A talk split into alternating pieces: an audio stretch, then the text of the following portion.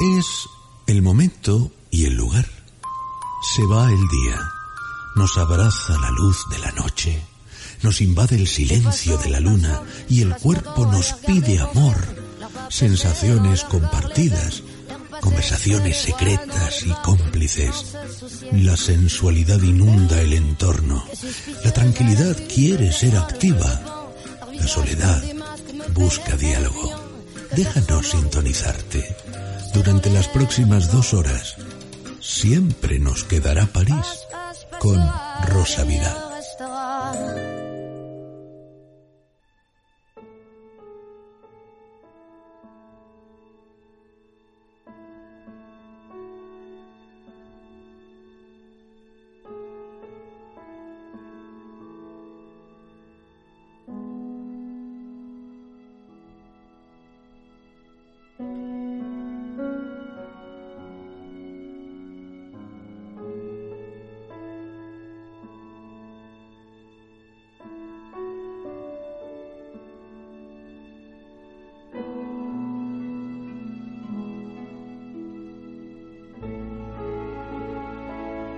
Buenas noches, soy Rosa Vidal y esto que comienza, por si no lo sabes, se llama Siempre nos quedará París.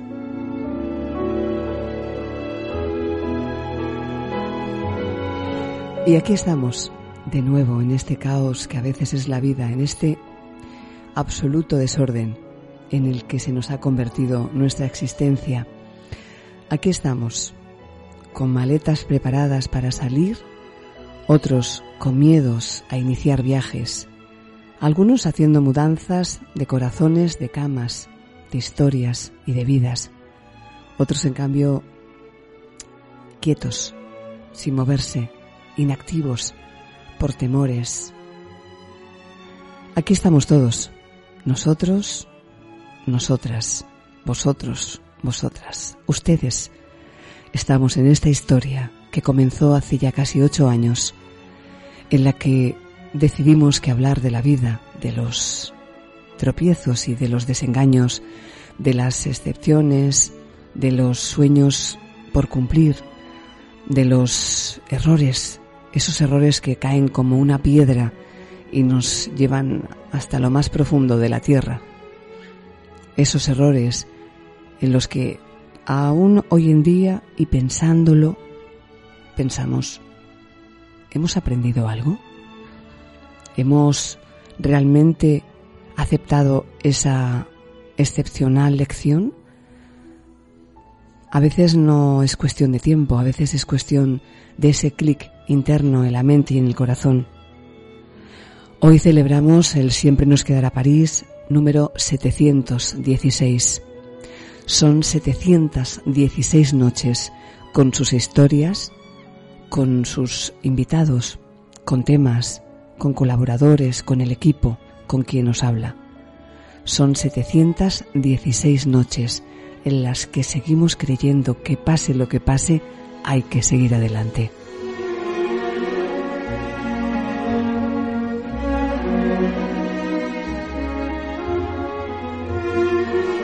Charlie Peña, como siempre, en la mesa de control, en la realización, siempre sonriente, con ese optimismo que le caracteriza, con ese vamos pa'lante.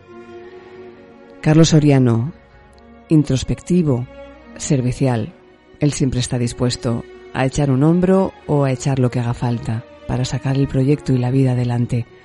Junto a ellos y junto a todos vosotros, que estéis donde quiera que estéis en cualquier parte del mundo, en esos más de 42, 43, 44 países que se van añadiendo que nos escucháis desde cualquier rincón del planeta. Todos juntos, revueltos, conscientes de que por algún motivo estamos juntos, porque nosotros ya sabemos que no creemos en las casualidades, si creemos en las maravillosas causalidades, creemos en que lo que está para ti aunque te quites, y lo que no está para ti, aunque te pongas.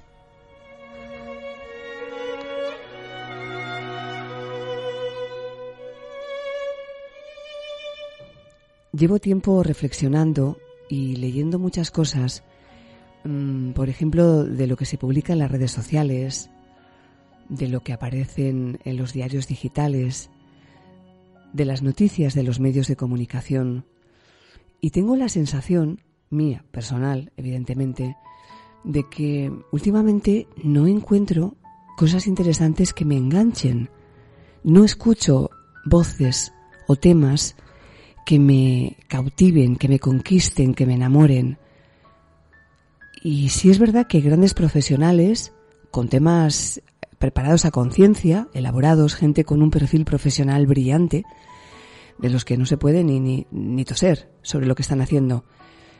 Pero yo creo que la vida a veces no es eh, lo preparado que esté un tema, la elaboración que uno haga, es la conexión que uno tiene con su forma de ser, con su visión de la vida, con la filosofía que tenemos de la propia vida. Es la propia voz que conecta con la otra persona, lo que hace ese enganche, ese clic, que automáticamente te quedas ensimismado con lo que estás leyendo, con lo que estás descubriendo, con lo que alguien te está contando. Leo muchas cosas, escucho muchas cosas, me, pasa incluso hasta con la música. veo grandes cantantes, autores, grupos que son extraordinarios y no consiguen engancharme, no, no me emocionan, no hay ese algo, ese pellizco en el corazón que me haga sonreír para adentro y me diga, Dios mío, qué cosa más bonita estoy escuchando. Pero en cambio después aparece una canción por ahí perdida en algún sitio o voy en el coche y escucho la radio. Mm, hace un mes o hace un par de meses vendí mi coche, un coche que tengo hace un montón de tiempo. Yo no soy especialmente apegada, apegada a las cosas materiales. Sí me gusta disfrutar, como a todo el mundo, de, las cosas que te producen satisfacción, bienestar y felicidad, pero me trabajé el desapego hace ya muchísimos años. En cambio, para mí de las cosas más especiales eh, y que más me llenan de felicidad es conducir escuchando música o escuchando un buen programa de radio o un podcast, pero sobre todo escuchando música. Eh, y ahora que no tengo el coche, que la escucho desde otro lugar o desde otra plataforma, otro dispositivo, me he dado cuenta de que no es tanto quien canta, no es tanto quien escribe, no es tanto quien hace un programa de radio o de televisión o quien escribe un libro, y sí es la conexión especial que tengamos con esa otra persona. A fin de cuentas, es lo mismo que nos pasa en la vida, es exactamente idéntico lo que nos ocurre cuando conocemos a una persona. Podemos conocer a un ser extraordinario, brillante, con una categoría profesional intachable. Y a mí me ha pasado, he entrevistado a gente que yo eh, he anticipado quizá o he presumido que iba a ser una persona que me iba a enamorar o a cautivar y después no ha sido así. He visto que es un ser humano, como otro cualquiera, pero que carecía de esa luz o de ese enganche del que yo necesito. Yo soy una de esas raras personas, rara avis, que necesita de, de esa cosa tan especial que se llama admirar, admirar a la otra persona. Yo, por ejemplo, soy incapaz de enamorarme de alguien si no, si no admiro a esa persona. Y si dejo de admirarla, casi por ende, empiezo a desenamorarme o lo hago de repente. Para eh, sentirme en unión con un amigo o con una amiga, necesito admirar a esa persona. Y eso está unido, es inherente a, a lo que os estaba contando. A leer, a escuchar música, a escuchar un autor, un programa de radio, necesito admirar. Y esa admiración no va relacionada con lo que esa persona cobra, si vende más libros, si vende eh, más música, o si hace más actuaciones, o llena más estadios, o sus escenarios son más altos y casi tocan las estrellas.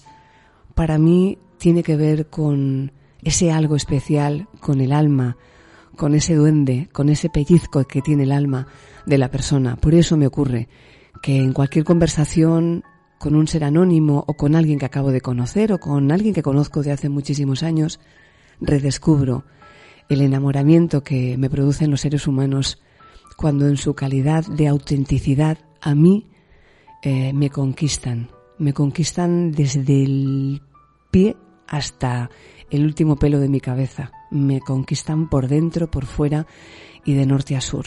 Me conquista la gente que es auténtica independientemente que venda más, que esté más en las listas o menos eh, en los lugares anónimos y humildes. Me enamora, me seduce la gente que es auténtica y que consigue traspasar mi corazón.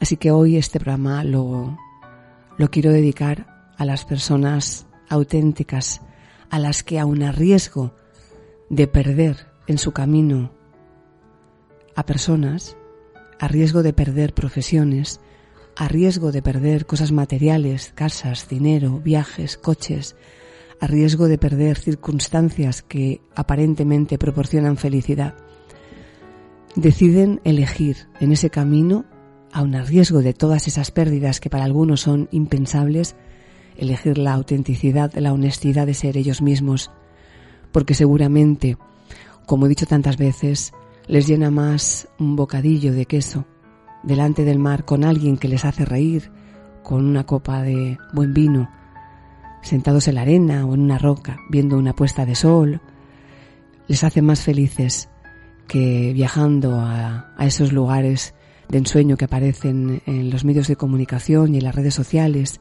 llegando a esos restaurantes que todos hacen fotos para conseguir más likes o más me gustas, em, o fotografiando esos, esas suites en esos hoteles que todo el mundo pone en sus historias para que los demás digan, caramba, qué envidia. Yo nunca he estado y creo que nunca estaré en, en un lugar así. En cambio, estoy delante del mar con la persona con la que quiero estar, mirando esos ojos que me hacen carcajadas en el alma, que me pellizcan, por todos los lados.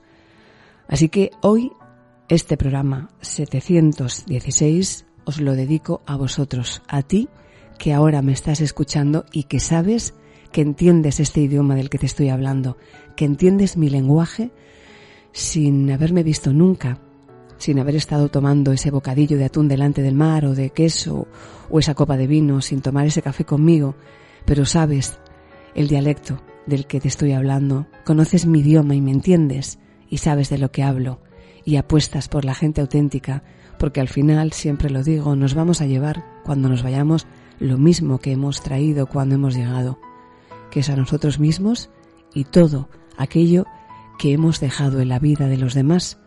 La gente va a recordar muchas cosas, pero la gente no va a recordar de nosotros lo que le dijimos, ni lo que hicimos, la gente va a recordar de nosotros cómo les hemos hecho sentir.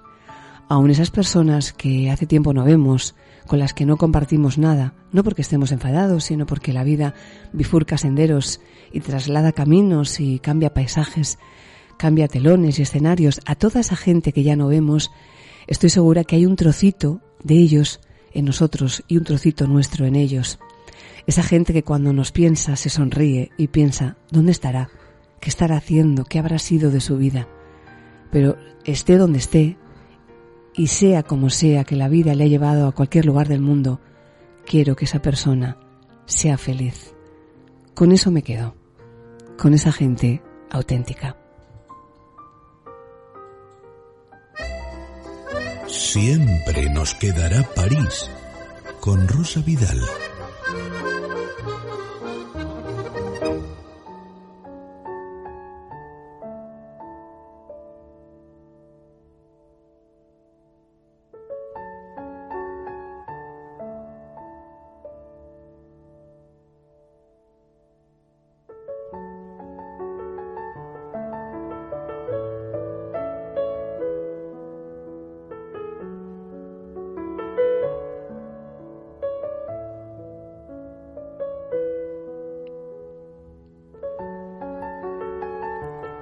Hace tiempo que dejé de preocuparme por lo que piensan y dicen de mí.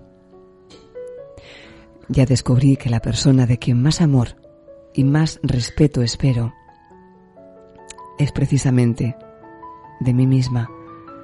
Ya me he cansado de personas banales, esas personas vacías de emociones limpias y hermosas. Ya no quiero en mi camino a los que cortan las palabras con indiferencia, a golpe de cobardía y rencor, a los que tiñen mi cielo de pájaros que nunca vuelan y que jamás lo harán, me sobran halagos que van vestidos de falsas intenciones, de abrazos que son fríos, de amigos que solo tienen el nombre y no el tesoro, de amores que olvidaron la valentía y la pasión en alguna estación olvidada, sin trenes. Ya no trato de ser coherente y lógica, dar lo que me piden y ser tal como esperan los demás. Ya no me asusta decidir, ya no me asusta cambiar, no me asusta girar mi rumbo, incluso sin brújula o con la brújula averiada, incluso sin reloj, porque hasta un reloj estropeado da la hora exacta dos veces al día. Ya no me asusta romper el mapa, aunque en ese intento me pierda en un país sin nombre ni idioma. Hace tiempo descubrí quién deseo ser, y aun sin haberlo conseguido del todo, sí que me gusta mi sonrisa y sobre todo el brillo de mis ojos. He descubierto que mi locura forma parte de mi alma, mas serme fiel a mí misma es el pasaporte que me lleva directamente hasta tu corazón y ahí sí que me interesa llegar a ese país sin nombre, con bandera blanca, con cualquier idioma que lleve prendido y cosido un guiño de ojos, una boca torcida, porque está sonriendo. He comprendido que me enamoran las personas como tú, auténticas, generosas, valientes, esas que apuestan todo a una sola carta, aunque solo tengan un palpito en el corazón y cien dudas en la mente, las que arriesgan, porque siempre he creído que cuando uno se abandona a los brazos de la vida y apuesta todo, la vida siempre recompensa. Me enamoran las personas que aman de verdad, de verdad, de verdad, los que quieren bien, no mucho, bien, los que dejan respirar, los que te dejan volar, los que comparten tu vuelo, a veces desde abajo, y se ilusionan de ver cómo te vas elevando cada vez un poco más, de los que deciden volar contigo, pero te dejan el espacio suficiente para que des giro y cambies de dirección si así lo consideras. Me enamoran los amigos que siempre están, esos que aunque no los vea, los siento y los presiento que me basta un trozo de pan con queso cerca del mar, al lado de quien me hace reír, con una puesta de sol, tocando la arena con los pies descalzos, brindando con ese brindis de vino al sol, porque todo sigue adelante, porque todo merece la pena, pero porque todo, y sobre todo, merece la alegría. Me quedo con ese abrazo que lo envuelva, que lo envuelva todo, con la luna cuando mi noche es más fría, que me quedo con la gente de acero inolvidable, los que parecen fuertes e invencibles por fuera, pero dentro son puro amor. Me quedo con los que, pase lo que pase, están y estarán siempre a mi lado. Así, con esta gente, abro los ojos y abro el corazón. Here's to you, the one that always pulls us through. Always do what you gotta do. You're one of a kind. Thank God you're mine. You're an angel dressed in armor. You're the fear in every fight. You're my life and my safe harbor where the sun sets every night. And if my love is blind, I don't wanna see the light. It's your beauty that betrays you. Your smile gives you away. Cause you're made of strength and mercy. And my soul is yours to save. I know this much is true. When my world was dark and blue I know the only one who rescued me was you Close your eyes Let me tell you all the reasons why You're never gonna have to cry because you're one of a kind. Yeah, here's to you, the one us through. You always do what you gotta do, baby, because you're one of a kind.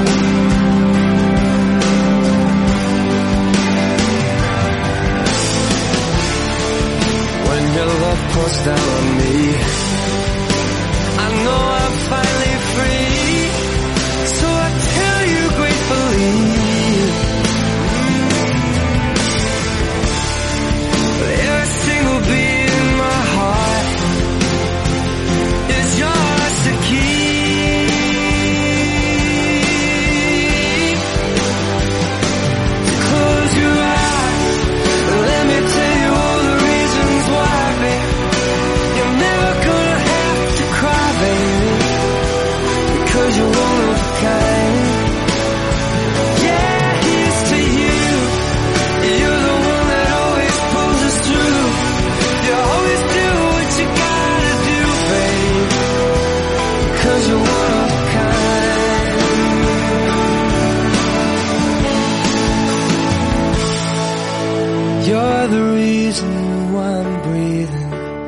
with a little look my way. You're the reason that I'm feeling it's finally safe to stay.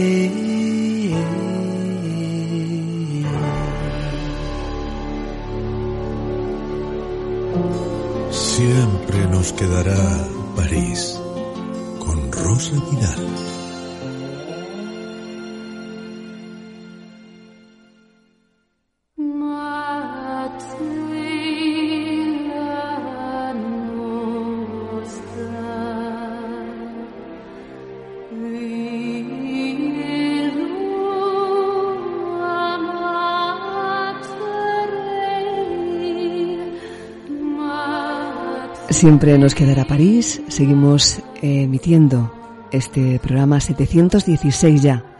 716 ediciones y noches compartiendo con oyentes de todo el mundo, de más de 40 países que nos siguen desde cualquier rincón del planeta. Os decía antes en la presentación de ese texto que escribí hace algunos meses que siempre he creído que cuando uno se abandona a los brazos de la vida para hacer realidad aquello en lo que cree, esos sueños que son tan, tan, tan parte de su alma, que están cosidos al ADN y de los que no podemos desprendernos. Yo creo que cuando aplazamos una y otra vez con excusas que tienen que ver con el no sé si seré capaz de hacerlo, tengo miedo, creo que no es el momento, tengo que esperar un poco más, cuando vamos aplazando todo eso, lo único que estamos haciendo precisamente es ralentizar la realización de ese sueño que forma parte de nuestro ADN, que es algo inherente a nuestra piel, a nuestra alma, y que llega un día en el que descubrimos cuando nos sentamos con nosotros mismos, cuando no hay escaparate, cuando no hay redes sociales, cuando no hay máscara, cuando no hay ni tan siquiera apellidos, estamos solos frente a nosotros y nos decimos, es ahora, ahora o nunca.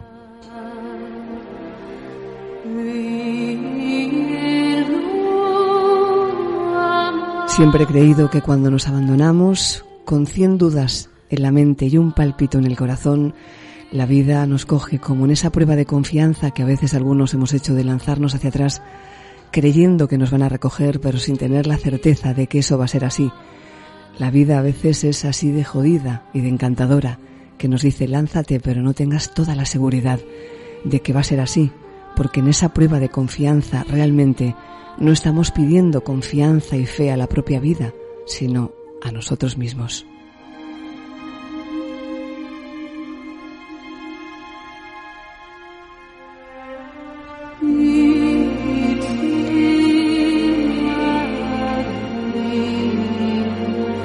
Y esos brazos simbólicos en forma de personas que nos acogen y nos recogen en ese lanzamiento que hacemos de espaldas es la gente que aparece, la gente que va tejiendo con luces ese camino en el que hasta hace quizá horas, días, semanas, meses o años no creíamos ver la luz. Pues sí, doy fe de que aparecen esas personas.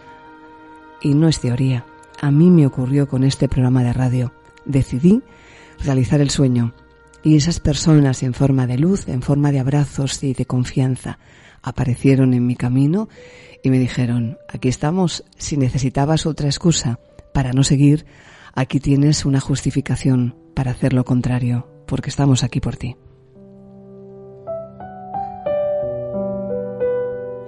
Hoy tenemos a un amigo en Siempre nos quedará París que ha estado viajando con nosotros infinidad de veces, que ha compartido muchas horas de radio, muchas horas de vida, muchas emociones. Él es Carlos García Almonacid, es experto en inteligencia emocional.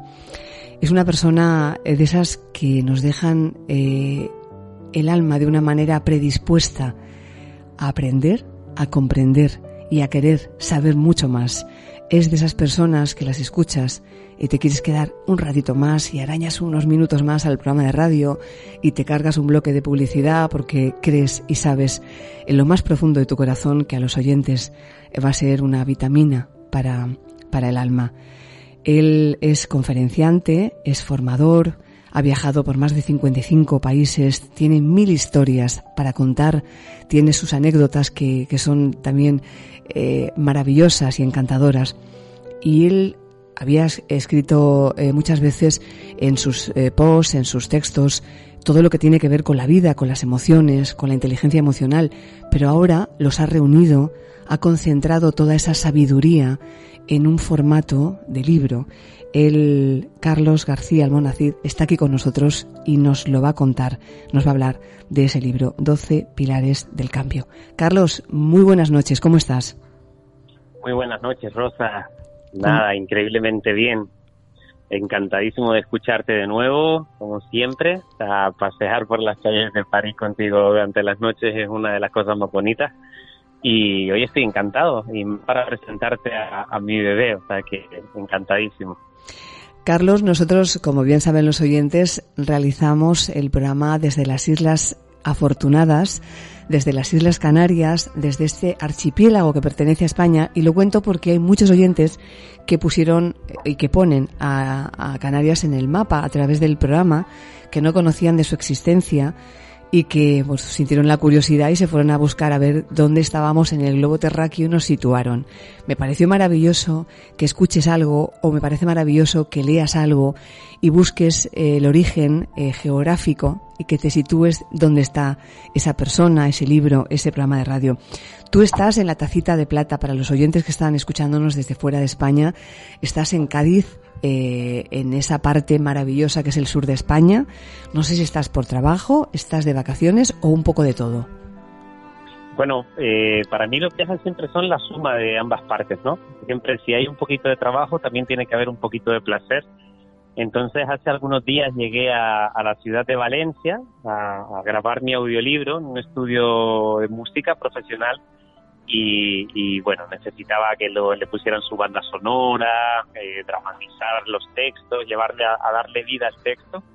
Y aproveché pues para recorrer, como tú dices, ¿no? esta tacita de plata, esta, esta costa gaditana, eh, lo que llaman el campo de Gibraltar, y, he estado haciendo una ruta desde Gibraltar hasta Cádiz que terminará mañana en Sevilla, así que estoy encantado, estoy ahora mismo en, en, en el centro de Cádiz, como quien dice por si escuchas así como un pequeño tránsito de, caminantes, sí. pues son las personas que están aquí en, las callecitas del casco antiguo de Cádiz. Qué bonito es Cádiz, es precioso y además aprovecho para decir a los oyentes que no lo conocen, que nos escuchan tanto en España como fuera, para que en cuanto tengan oportunidad y, y lo puedan hacer, lo visiten. Y yo siempre he contado a mis oyentes, como me dijo hace mucho tiempo una persona, y yo soy alicanaria, porque nací en Alicante, soy valenciana, pero me vine con veintipocos años a las Islas Canarias y me siento tanto de un sitio como de otro. No puedo decir que me definan y que me considere más alicantina o valenciana más que canaria o, tinerfeña o chicharrera porque, porque forma parte de mi personalidad. Así que me hace mucha ilusión cuando he visto, además en tus redes sociales, que estabas precisamente grabando en mi tierra porque, porque hay una sensibilidad y, y, unos profesionales maravillosos. Entonces, Carlos, estás eh, metido ahora en harina porque escribiste este libro, 12 pilares del cambio, con un subtítulo precioso que me gustaría que contases tú. Bueno, eh, la idea de, escribir un libro, yo siempre digo que yo estoy en estado de flow permanente. llevo en estado de fluidez desde hace prácticamente 11 años, ¿no? Desde que tomé la decisión de, acercarme a lo que me gustaba, a lo que me apasionaba y a dejarme llevar por lo que sentía, más que por lo que debía o lo que quería hacer, ¿no? Esta ha sido mi, mi como si dijéramos, mi, mi deriva de profesional que poquito a poquito se fue traduciendo, pues eso, en un conferenciante con más de 873 conferencias a sus espaldas en los últimos seis años, con muchísimos viajes, con muchísimas experiencias de vida y, con muchas historias que contar. Entonces, la, la diferencia de la marca es el hecho de que en un momento dado yo me doy cuenta de que todas estas historias no solamente fueron capaces de transformarme a mí, sino que, que son capaces de transformar a al que se convierte o a la que se convierte en protagonista ¿no? de cada una de estas historias. Y recuerdo que hace varios años recibía pues prácticamente a diario a través de mis redes sociales, en todos los posts que iba compartiendo, ¿no? Como haces tú o como hago yo, ¿no? En esos textos que en, un momento dado eh, surca nuestra mente y queremos compartir, pues recibía muchos mensajes del tipo, oye, ¿no te has planteado escribir un libro? ¿No te has planteado compartir todo esto?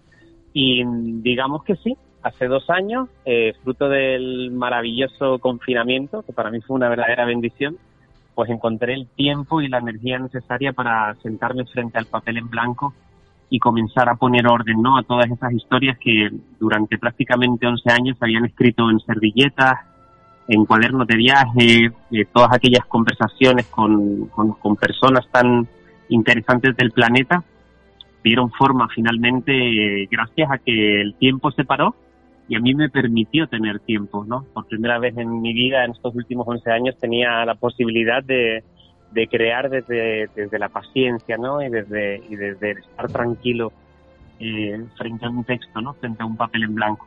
Y así surgen, lo, surgen los 12 pilares del cambio. Estaba, estoy mirando eh, en las redes sociales cómo ha sido colgando todo el proceso de, de, bueno de realizar la parte que tiene que ver con la voz porque no es habitual que cuando alguien escribe le ponga la parte sonora. Eh, este libro se está convirtiendo en un audiolibro. Eh, yo que voy colgando muchos audiolibros en formato pequeñito en, en los canales tanto en Spotify como en, en en iVoox voy colgando esas pequeñas eh, botellitas de sonido que digo yo para que los oyentes, porque no es igual, fíjate, hace días escribí algo yo, un texto mío, y me dijo una oyente algo que es verdad. Cuando me escribió, me dijo, ahora que lo leo, este texto, como te lo he escuchado a ti decir en antena, lo leo y soy capaz de reproducir en mi mente tu voz leyéndolo. Y me di cuenta, digo, qué importante es para los oyentes, en este caso los lectores, cuando, cuando tienen el audiolibro, que no solamente puedan leer, sino que seas tú, como la persona que lo ha escrito, quien le dé ese toque de emoción, esa profundidad, porque es como una inyección que llega directamente a la mente, al oído, al alma de la persona. Me parece que es una de las maneras más bonitas de, leer, transformarlo en audiolibro y no sé si tú de, momento eres consciente de la repercusión que puede tener en las personas que te siguen, Carlos. Pues Rosa, ha dado totalmente en la clave. Eh, bueno, el, libro de los 12 pilares del cambio eh, estuvo disponible, ¿no? O sea, comenzó a estar disponible hace aproximadamente un mes y en un mes, pues básicamente casi mil libros han volado por medio mundo y conforme empecé a recibir el feedback de, de, los lectores, que yo no los llamo lectores, yo los llamo viajeros, los viajeros del libro, eh, el feedback que se repetía era, oye Carlos, me está pasando una cosa con tu libro, que no había pasado nunca. Yo soy una gran lectora o soy un gran lector y siempre que leía un libro eh, era mi voz, mi propia voz la que resonaba en mi mente. Pero contigo me pasa que, que, lo leo y la voz que escucho es la tuya. Y, y claro, a ti, por ejemplo, en, te pasará como a mí, o sea, somos conocidos por nuestras voces, ¿no? Claro. Como, como radiofonistas, como conferenciantes. Entonces, las personas tienen la posibilidad de poner tu voz a lo que están leyendo.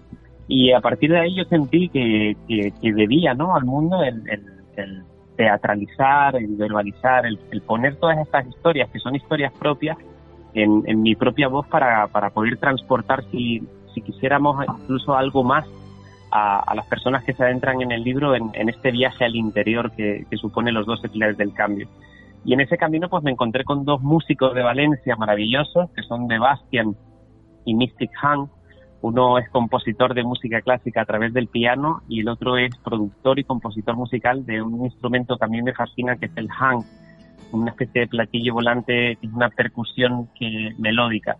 Y mm, justamente hoy me estaban enviando pues algunas de las pruebas ya del audiolibro en el que ellos están leyendo, escuchando el libro y aportando desde sus propias sensaciones pues toda esa música que, sirve de base ¿no? para cada una de las historias. Yo pienso igual que tú, creo que un audiolibro es una herramienta más que complementa ¿no? con otro sentido más, que es el sentido del oído, eh, pues, pues el proceso de escritura o el, o el proceso de lectura de un libro. Yo creo, tengo la sensación, también se me están poniendo los pelos de punta, porque creo que el audiolibro va a ser, sin ninguna duda, una herramienta muy, muy poderosa de transformación, ¿no? que es lo que pretende ser este libro, una herramienta de transformación que acompañe al viaje al interior que cada ser humano realiza en su vida, ¿no? como el viaje más fascinante que existe. Doce pilares eh, del cambio, eh, supongo que tiene alguna simbología, no sé si eh, es Mm, difícil resumir esos 12, aunque sea a modo de guiño para, para el, oyente, Carlos, 12 pilares del cambio que tienen que ver con qué exactamente. Bueno, pues así como de manera resumida, yo voy a tratar de explicar eh, en qué consiste el libro, porque realmente eh, no es un libro que se lea. Por eso yo no llamo a las personas que lo leen lectores, los llamo viajeros. El libro eh, la primera frase del libro es una pregunta. El, libro comienza con una pregunta que es ¿qué quieres hacer? Esa frase la escribí en, una cafetería de San Petersburgo, en Rusia, mm. un 21 de mayo del año 2010. Y en aquel momento, ni en el mayor de mis asombros, yo me imaginaba que en algún momento aquella sería la primera frase de mi libro, pero resultó que sí. En aquel momento yo pasó por mi mente la idea, oye, si alguna vez escribo un libro, va a comenzar con esta frase. Y al final, el libro es un libro que, se vive, es un libro que se vive a cada página. El libro yo les recomiendo a todas las personas que lo viven que le den el tiempo necesario para que él genere su magia. es un libro que pretende conversar, que va a hacer muchas preguntas, que nos va a poner frente al espejo en, ocasiones, en otras ocasiones nos va a poner frente a las cuerdas y en otras ocasiones incluso te va a invitar a que, a que cierres y a que salgas a la calle o, a que realices alguna serie de ejercicios para que, para que eso transforme. Y la manera en la que está preparado, pues son 12 capítulos, que son 12 pilares, que tienen que ver con, con los 12 aprendizajes más importantes que yo viví bajo mi propia experiencia, en mi propia piel, y que fueron capaces de transformarme a mí y que sin ninguna duda son capaces de transformar a quien se, se ve inmerso en este viaje al interior, ¿no? que es el libro de los 12 pilares del cambio yo creo que, por el feedback que yo estoy recibiendo, eh, el libro va a convertirse en una herramienta muy poderosa y, del que seguro, seguro que se va a hablar muchísimo porque la gente lo está haciendo suyo. Ya en el momento en que uno escribe un libro, deja de ser de uno mismo y, pasa a ser algo fruto de la inteligencia colectiva, donde cada persona pues le da su propio su propio ser, le da su propio espacio. Hay libros que están volando por Guatemala, por Canadá, por Estados Unidos, están en playas, acompañando tardes con copas de vino, eh, música relajante, momentos en la montaña, en la playa, de conexión con la naturaleza. Y es fascinante, ¿no? Una manera de viajar eh, prácticamente sin moverse del sofá y en el que yo siento que puedo estar en tantos lugares a la vez y a veces pues me pone la carne de gallina. Estaba escuchándote, Carlos, y claro, imagínate si yo sé de lo que me estás hablando, que las personas que nos dedicamos al mundo de la radio y más en la radio de noche y la radio que, que no aborda temas eh, cotidianos o convencionales, sino que habla de temas que tienen que ver con el ser humano, con la naturaleza humana, con la vida, con la inteligencia emocional. Eh, yo que he trasladado a través de los programas y de mis audiolibros mi voz por cualquier parte del mundo, yo sé lo que es recibir mensajes absolutamente conmovedores de personas que te cuentan que cuando te escuchan en un audiolibro sienten un alivio, una paz interior, sienten que hay algo que les estás contando tú y que no es igual que cuando ellos lo leen.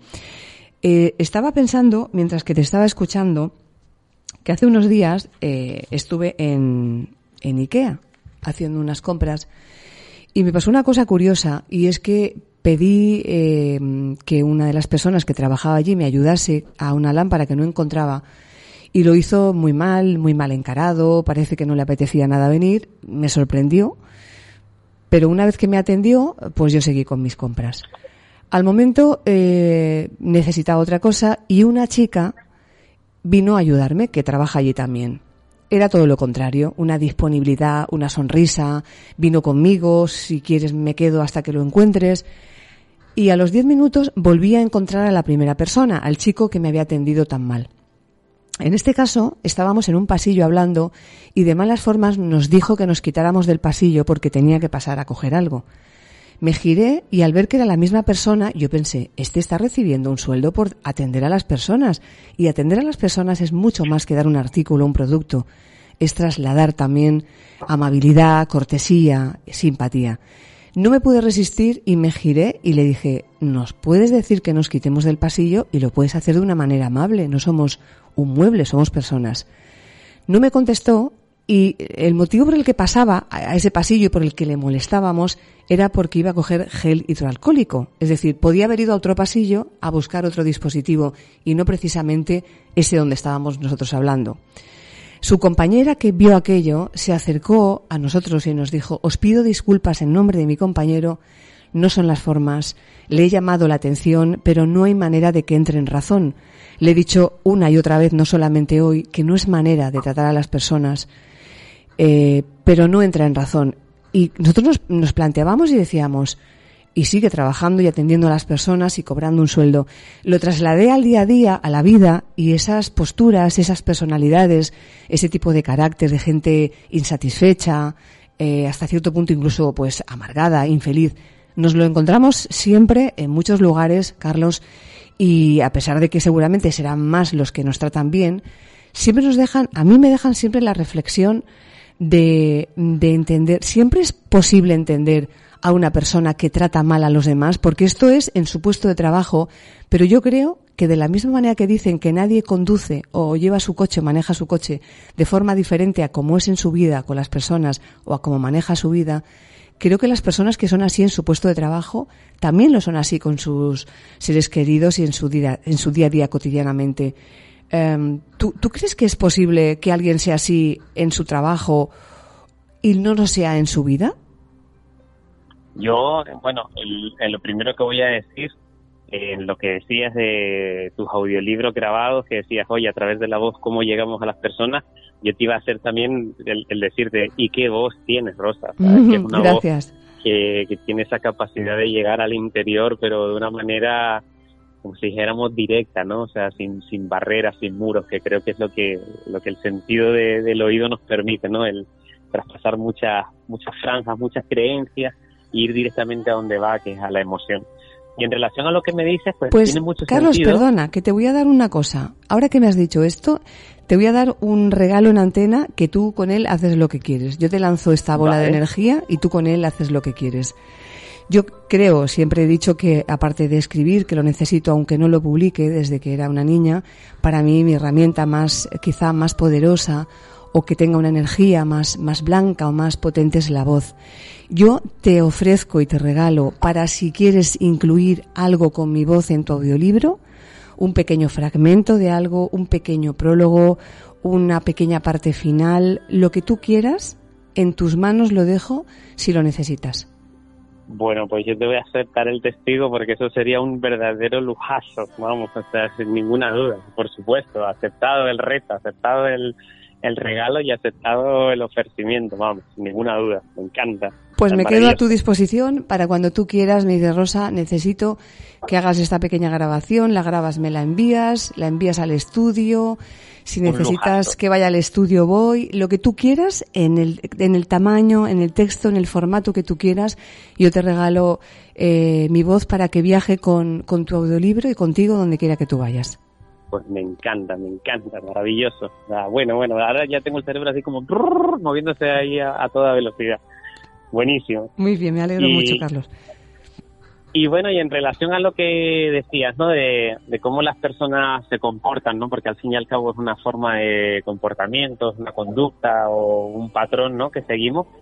Yo me voy a ir a, a un pasaje de uno de mis viajes en los que llegué en, en Nepal, a la ciudad de Katmandú, y en Katmandú hay un monasterio que se llama el Monasterio Soyambunat, y allí tuve el, el, honor o el privilegio de conocer a uno de los monjes superiores de ese monasterio, y en referencia, hablábamos a, en, referencia a algo parecido a lo que tú estabas diciendo ahora, ¿no? El, por qué eh, hay ciertas personas que parece que siempre están enfadadas con la vida, ¿no? O resentidas, o, tristes, y, eso les, les hace, pues eso, comportarse de una manera dura hacia los demás. Y este monje tuvo una respuesta para mí que, que para mí fue contundente. Él me dijo, mira Carlos, las personas tratan a los demás como se tratan a sí mismas.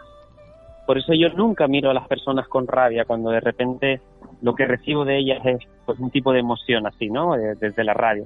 Lo que siempre siento es pena, es tristeza, porque me imagino cómo es el interior de ese ser humano, cuál es el diálogo interno que esa persona está, teniendo consigo misma, porque la conversación externa es simplemente un reflejo de la conversación interna. Ahí es donde uno se da cuenta ¿no? de que los venenos de, la sociedad, que son la queja, la preocupación, la envidia, eh, la ira, pues están tan asentados en, en vidas que de alguna manera nos están decepcionando que al final la única forma de, salir de esa mala relación con el entorno es mejorar la relación con uno mismo. Y, esta es para mí la clave de todo, que usamos muchísimo tiempo de nuestra vida en tareas mundanas, eh, invertimos muchísimo dinero en, cosas materiales, sin darnos cuenta de que realmente el verdadero cambio y, la verdadera herramienta de equilibrio para sentirnos en paz, estar tranquilos, eh, navegar por la vida en con total tranquilidad, relacionándonos bien con los demás y con nosotros mismos, es mirar hacia adentro. Y usamos tan poquito tiempo en mirar hacia adentro y queremos que sea tan rápida esa mirada para que todo cambie automáticamente, es imposible ¿no? en la velocidad de, de la vida que nos estamos marcando ahora.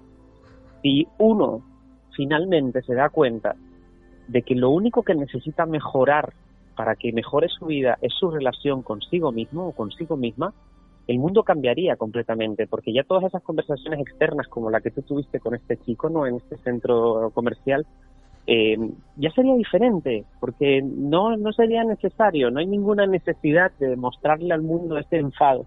Y lo último es que la inmensa mayoría de las personas que tratan mal a los demás realmente lo están haciendo como respuesta a una necesidad que sienten, que es la necesidad de afecto están tratando de mostrarnos que están enfadados con el mundo y que necesitan de alguna manera ayuda porque hay algo que no está completo en ellos. Este, este es para mí el reflejo más bonito y lo que me permitió también, como quien dice, perdonar estos, estas conductas, ¿no? Que, en algún momento me generaban malestar por una mala atención o porque cuando vas conduciendo y de repente te saltas un stop y te empiezan ahí a morder, parece que te van a matar.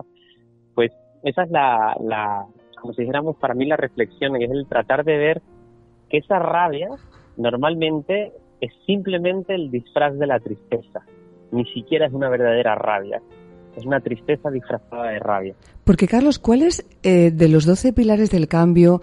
Eh, yo siempre he creído que, mm, lo tengo claro cada día más, que hay personas eh, con una sabiduría tan, tan bonita, tan extraordinaria, que a veces un simple hecho de una conversación, cruzar un intercambio de palabras, eh, les puede hacer y nos puede hacer cambiar muchas veces la vida y las decisiones que tomamos. Hay conversaciones de 5 o 10 minutos que son más potentes que relaciones de personas mm, de 10 años unas con otras, porque han vivido una relación anestesiada, porque han recibido quizá eh, lo que tú estabas diciendo, tristeza, enojo.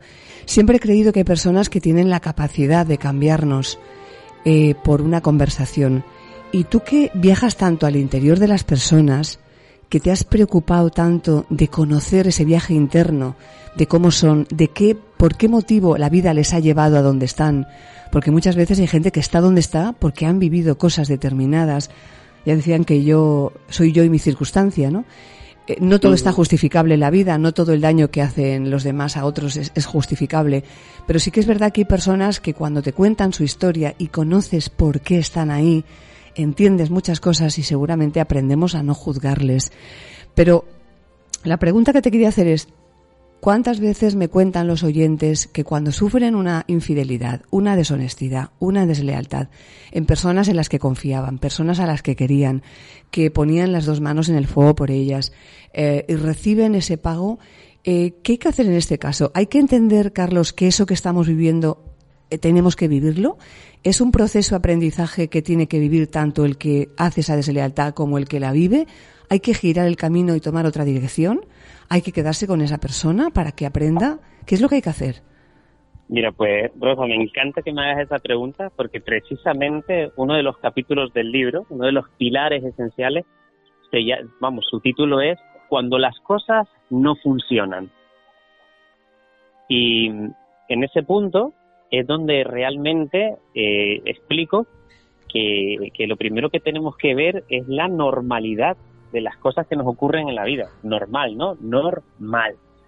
Cuando de repente ocurre uno de los grandes desastres, ya sea por una historia de mierda, de salud, o de dinero, o de amor, que las historias, y perdóname la palabra, las historias de mierda siempre tienen que ver con estos tres puntos, eh, la primera reflexión que, nos llega a todo ser humano es, ay, ¿por qué a mí? ¿Por qué me ha pasado a mí? ¿Por qué me ha pasado que me hayan puesto los cuernos? ¿Por qué me ha pasado que se me haya muerto este ser querido? ¿Por qué me ha pasado que haya perdido este trabajo? ¿Por qué me ha pasado que me haya venido esta enfermedad? Y oye, no tiene que ver con ninguna razón. La pregunta no es por qué. La pregunta es, es que no te ha pasado a ti solo, no te ha pasado a ti sola. Nos pasa a todos los seres humanos del planeta. Porque nos podemos llegar a dar cuenta de que no existe una vida sin problemas y no existe ni una sola relación sin conflicto. Eso es una quimera, es un deseo, es un anhelo, eso no forma parte de la vida. La vida tiene subidas y bajadas y siempre donde hay relaciones va a haber conflictos y donde va a haber vida va a haber problemas. La pregunta realmente es, oye, en vez de por qué, voy a sustituirlo por qué. ¿Qué voy a hacer con esto que me ha pasado? Entonces, el punto número uno es analizar, oye, este problema que me está sucediendo tiene solución o no tiene solución. Si tiene solución, pues ya sé lo que tengo que hacer, ¿no? Voy a tener que pasar por un periodo de duelo, por un periodo de, transformación, de reconstrucción, que es doloroso, porque el dolor es necesario, pero todo lo que se escape del dolor y se convierte en sufrimiento va a ser una elección propia, va a ser, oye, eh, quiero seguir en, este, en esta herida ahondando un poquito más. Si el problema no tiene solución, como puede ser, por ejemplo, la muerte de un ser querido, como puede ser alguien que se ha ido y que ya no quiere volver, la única forma de poder trascender y avanzar en una vida que ya de por sí es cortísima es la aceptación. Bueno, ya está, se murió. Bueno, ya está, se fue. Ya, bueno, ya está, decidió tomar su camino. Soy un ser individual que nació solo y se irá solo y las personas que me acompañan en mi vida están conmigo un ratito, ni siquiera son mías, no las poseo. Tenemos como una especie de extraña sensación los seres humanos de que todo lo que tenemos en la vida es nuestra posesión y realmente no tenemos nada porque nacimos en pelotas, nos vamos a ir en pelotas y lo único que nos vamos a llevar con nosotros son los recuerdos, las memorias, las experiencias vividas y que el resto, todas las personas que hemos tocado en la vida, todas las cosas materiales que hemos poseído, la vida no nos, no, nos la vende, solamente nos la alquila durante un periodo de tiempo. Entonces, si tú logras vivir tu vida como si estuvieras de alquiler, todo sabe distinto, porque sabes que lo tienes que disfrutar porque no es tuyo. Las cosas no son de quien las posee, son de quien las disfruta. Y esa es para mí, como si dijéramos, la gran herramienta ¿no? de la vida, el tener la capacidad de disfrutar de todos y cada uno de los momentos que aparecen, pero no solo de los buenos, porque eso está chupado, eso es facilísimo. Se trata de saber también disfrutar de los malos momentos como algo necesario en la vida. Nosotros no podríamos ser capaces de medir nuestra alegría si no tuviéramos la referencia de nuestra tristeza, porque no tendríamos una escala de valores donde saber qué es lo más alegre y qué es lo más triste. Entonces yo cada vez que sufro una gran tristeza en mi vida, que las he tenido a nivel de, de, desgaste emocional de una relación, de pérdida de un ser querido, en ese momento digo, vale, pues este es mi punto de tristeza. Gracias a que yo estoy sintiendo esto, seguro que voy a ser capaz de disfrutar de muchísimas alegrías. Y no hay más que ver que algunas de las historias más fascinantes del mundo están en los lugares donde hay mayor tristeza, donde se han vivido los mayores desastres, las mayores pérdidas, las guerras, el mundo subdesarrollado, las hambrunas, los tsunamis, todos, todos estos problemas que generan tanto desastre, luego hacen que las personas que viven dentro de esos desastres sean auténticos expertos y expertas en disfrutar de cada cosa que se les pone delante. Esta es para mí como si dijéramos la, gran reflexión que tiene la vida. Oye, acepta que en la vida van a ocurrir cosas malas y es que es imposible huir de ellas. Entonces la pregunta no es por qué me ha pasado a mí, sino, oye, ¿qué voy a hacer con esto? ¿En qué lo quiero convertir? Lo bueno o lo malo de lo que vivimos solamente lo va a marcar el resultado que obtengamos de lo que hemos vivido, porque a una persona no le cambian las cosas que le pasan, sino lo que hace con las cosas que le pasan. Ahí está el verdadero secreto. Por eso siempre he considerado, Carlos, eh, que el aprender cómo gestionar las emociones me parece que es la herramienta más importante que puede tener un ser humano. Todo el mundo no es capaz de aprender a gestionar y siempre digo que las habilidades se aprenden hay cosas que uno no sabe y muchas, muchas veces mm, me escriben oyentes como a ti te escribirán eh, tus viajeros y las personas que te siguen y te dicen, ¿y cómo, cómo hago? ¿Cómo aprendo a gestionar? Acabo de sufrir una decepción, un dolor, una pérdida, una frustración, un desengaño. ¿Cómo hago para aprender a gestionar mis, mis, emociones? Siempre les digo, hay una parte que no sé si estarás de acuerdo, Carlos, que me parece esencial. Tú decías en la descripción del libro, publicado el 4 de mayo, decías que dicen que hay dos días esenciales en la vida del ser humano. Uno es el día en el que naces y otro el día en el que descubres para qué. Y hay veces que uno pues tiene que moverse, a veces no, pero a veces uno tiene que moverse físicamente también irse a otros lugares, cambiar de territorio, de cultura, pero no siempre es posible en la vida hacerlo. Y hay veces que el viaje es para adentro, uno tiene que, iniciar ese viaje para descubrir cuál es su propósito en la vida, que sin duda me parece de, las, eh, de los elementos más importantes que si no, yo creo que no garanticen la felicidad 100%, porque creo que eso es imposible, sí la plenitud, el estado de plenitud. Pero te decía, para no enrollarme, de las cosas más importantes que yo le digo a mis oyentes o lectores que yo he aprendido, aparte de aprender a gestionar las emociones, es desaprender, desaprender cuántas cosas traemos en la mochila metidas porque nos han dicho, nos han hecho vivir, nos han inculcado y llega un momento en el que decimos, esto lejos de ser algo bueno en mi vida es una piedra que pesa con un lastre que no me permite caminar. ¿Qué piensas de desaprender, Carlos?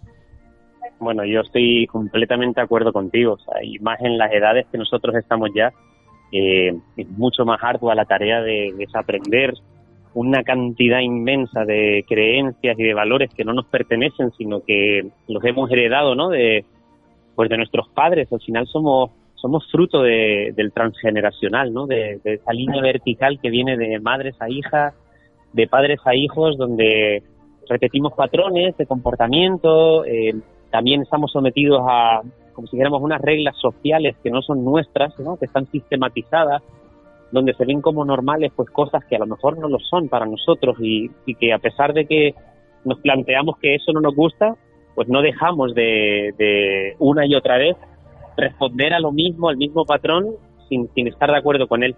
Yo creo que, que, que lo que marca la grandísima diferencia es cuando un ser humano de repente se plantea se para un segundo y se pregunta, oye, ¿qué es lo que yo quiero realmente? O sea, mm, ¿este presente me está llevando al futuro que quiero? O sea, ¿realmente quiero estar con esta persona? ¿Realmente quiero estar en este trabajo? ¿Realmente quiero estar? Cuando uno empieza a hacerse preguntas, empieza a aparecer el movimiento en la vida. Todos los seres humanos a lo largo de la historia de la humanidad hemos buscado respuestas, ¿no? La gente busca respuestas, pero las respuestas no generan movimiento. Lo que genera movimiento son las preguntas que nos hacemos, pero nos tenemos que hacer buenas preguntas. Nada de, oye, ¿por qué me ha pasado esto? No, no, no, buenas preguntas que nos lleven al futuro, que nos inciten a, la positividad, que nos inciten al movimiento. Y además, tú hablabas de movimiento y es muy curioso porque la palabra emoción significa movimiento hacia, o sea, las emociones implican movimientos. Y a pesar de que somos fruto de las experiencias que vivimos y las decisiones que tomamos, nuestras decisiones siempre las tomamos libremente, aunque sea bajo reglas que no hemos elegido. Yo creo que el secreto está en ser libres, ser libres, ser libres de patrones de conducta, de herencias familiares, de relaciones tóxicas. O sea, la libertad es el poder expresarse desde la esencia del ser. El poder de alguna manera ser uno mismo, ser una misma. Es algo tan sencillo como eso. Porque en todos los lugares donde no se nos permite ser como somos o ser quienes somos, no somos bienvenidos.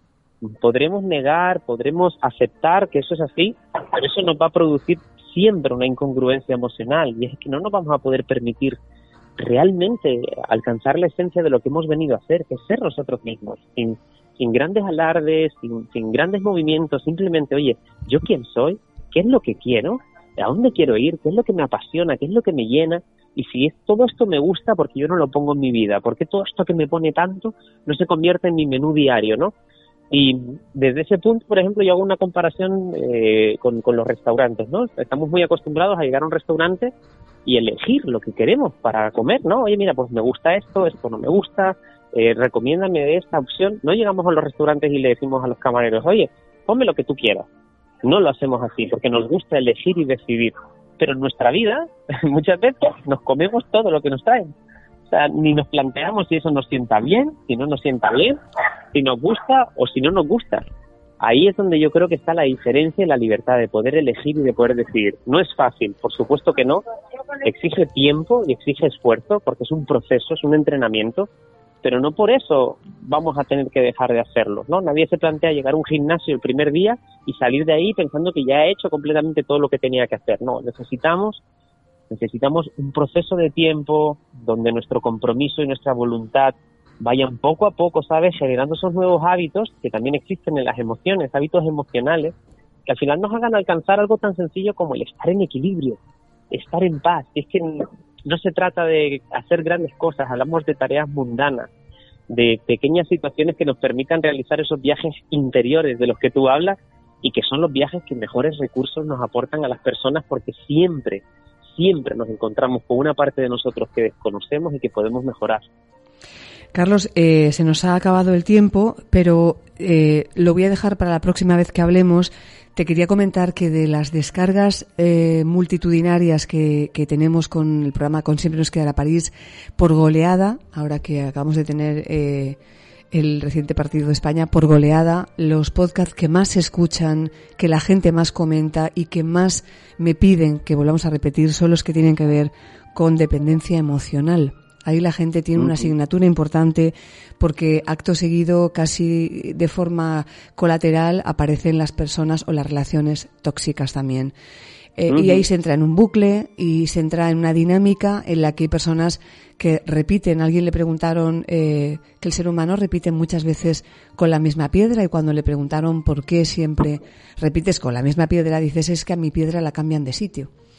Entonces, eh, hay personas que, que, repiten esos patrones con esas personas, pero reinciden una y otra vez y al final hay que explicarles que la cuestión es que uno elige esas personas, no es que tenga ninguna maldición y que nadie le persiga, sino que cuando alguien elige vivir una relación determinada con una persona determinada, con esas características, ya está eligiendo de nuevo vivir esa historia hasta que quiera, me imagino, hasta que quiera y hasta que decida cerrar capítulo, pero como bien te he dicho, yo creo que esto daría para un programa entero. Sí, y además ahí el resumen es rapidísimo porque al final la relación con el otro se basa, es el reflejo de la relación con una misma. O sea, las personas que están sufriendo procesos de dependencia emocional o están dentro de un entorno tóxico en sus relaciones, quieren resolver con esa otra persona algo que no tienen que resolver con ella. Es algo que tienen que resolver con ellas mismas, que tiene que ver con su autoestima, con su seguridad, con sus valores, con sus creencias, ¿no? Con los poner límites o no ponerlos. Y eso sí, daría para otro programa completamente. Pero vamos, lo haremos. Eh, por supuesto que sí, por supuesto que sí. Lo haremos. Fíjate que curiosamente hay veces que tratamos eh, estos temas y pongo un título determinado y tiene X descargas. El otro día, bueno, hace unos meses hice una prueba a modo de, de, a ver, de señuelo, a ver qué ocurría. Edité el programa, quité el título y puse dependencia emocional, creo que era tercera parte o algo así. Se triplicaron las descargas. Claro. Fíjate. Este, es de los temas que más nos preocupan en este momento, además, porque las relaciones se han, se han, llenado de ruido debido a todo lo que estamos viviendo también, a que hemos convivido más. Y, bueno, no deja de ser la relación con uno mismo. Pues Carlos, 12 pilares para el cambio, lo encuentran, eh, como hemos dicho, en Amazon, lo tienen allí para que puedan entrar y puedan, eh, pues eso, investigar, a ver qué es lo que les acerca a esa parte de ellos que tienen que, que resolver o que tienen que atender. ¿Dónde más lo pueden encontrar? Bueno, pues ahora directamente en la plataforma de Amazon para todo el mundo. De, hecho, Amazon está tardando dos días en enviar los libros impresos a las casitas de las personas que se acercan a él. Ya han llegado a Guatemala, Panamá, Honduras, Ecuador, o sea, están por todo el mundo. Simplemente pueden entrar en Amazon y, y buscar los 12 pilares del cambio y ahí les va a salir en sus dos versiones, en formato ebook o en formato impreso si quieren que se lo envíen a casa. Más un precio inmejorable porque ya sabes que para mí lo importante es llegar y que la gente pueda devorar este tipo de, conocimiento para, mejorar, para transformar, para trascender. Y dentro de aproximadamente cinco semanas, va a ser creo que para la fecha del 1 de septiembre, ya estará el libro en todas las librerías de España. Ese va a ser el, segundo punto, que son las, tres editoriales que se han hecho con el libro. Lo ponen a la vez y automáticamente en, pues, en el corte inglés, en las FNAC, en todas partes, en España. De momento en España y ya hablaremos en el futuro porque probablemente lo traduzcan a cinco o seis idiomas y ya será otro, otro punto y otro lugar.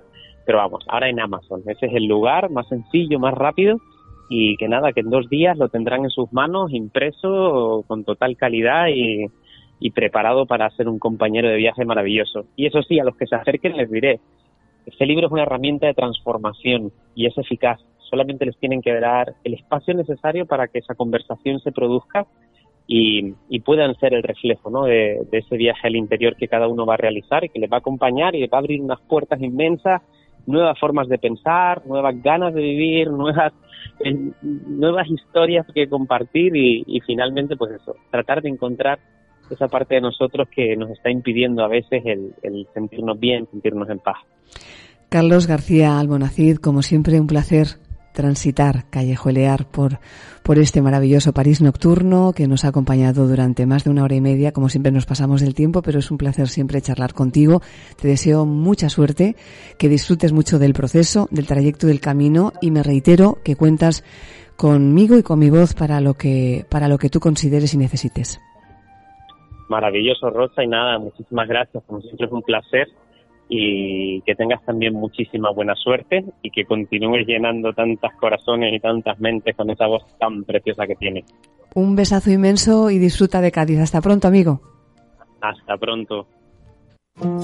Siempre nos quedará París con Rosa Vidal.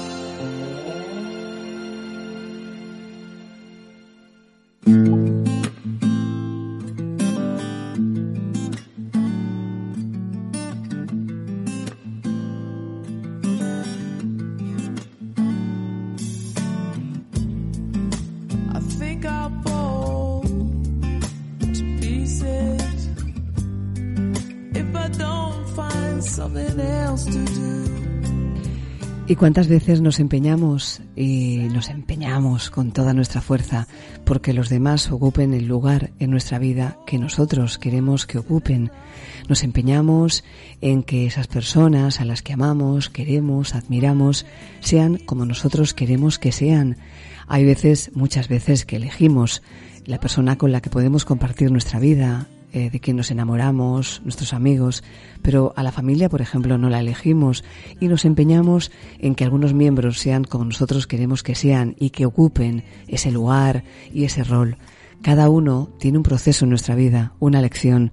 Nos cruzamos unos en la vida de los otros y muchas veces eh, entendemos que si tuviéramos que elegir algunos miembros de nuestra familia, por ejemplo, como amigos, no, no los elegiríamos porque son eso, nuestra familia. Nos llega, nos tocan, pero seguramente no los seleccionaríamos como esas grandes personas que ocupan un lugar privilegiado.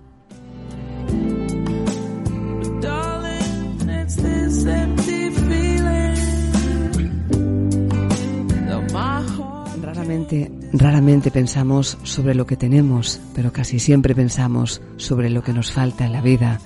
A veces lloramos porque se acabó, cuando deberíamos reír porque lo hemos vivido, porque eso ha ocurrido y hemos sentido la experiencia y hemos conocido esa emoción. Es importante no hacer esfuerzos extraordinarios que nos desgasten por encajar piezas que van nadando a contracorriente y nos empeñamos una y otra vez y repetimos ese patrón con esa persona, con esa situación, porque las mejores cosas suceden cuando nosotros no las esperamos. A veces son lecciones difíciles de aprender. ¿Qué puente podemos pasar o qué puente debemos pasar y qué puente debemos ignorar y qué puente debemos quebrar? Muchos ven lo que parecemos y solo algunos ven lo que somos. Y de repente sucede, aparece alguien capaz de ver estrellas detrás de nuestras sombras, Nosotros estamos aquí, leyendo ojos, descifrando mapas con tesoros por descubrir. Para encontrar nortes muchas veces hay que perder sures. Y entonces la rosa de los vientos desencripta cielos. Entonces comienza el vuelo.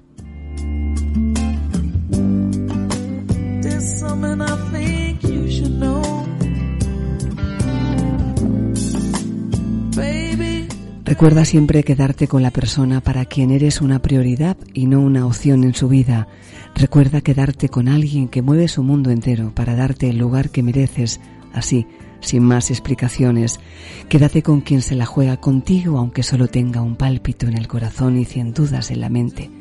Quédate con quien te demuestra lo que siente, así sin más, porque tu sola presencia es suficiente para dar un nuevo y bonito sentido a tu vida y sobre cualquier otra cosa Quédate siempre contigo para que nunca tengas que depender de las decisiones que otros tomen en tu camino.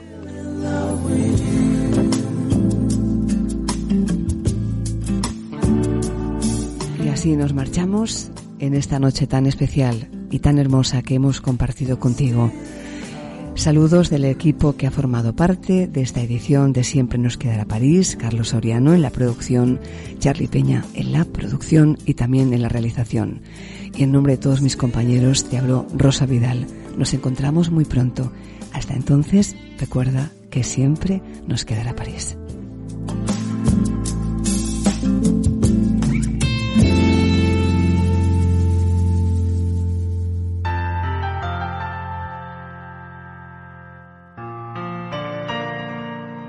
Solo con ella, con Rosa Vidal, siempre nos quedará París.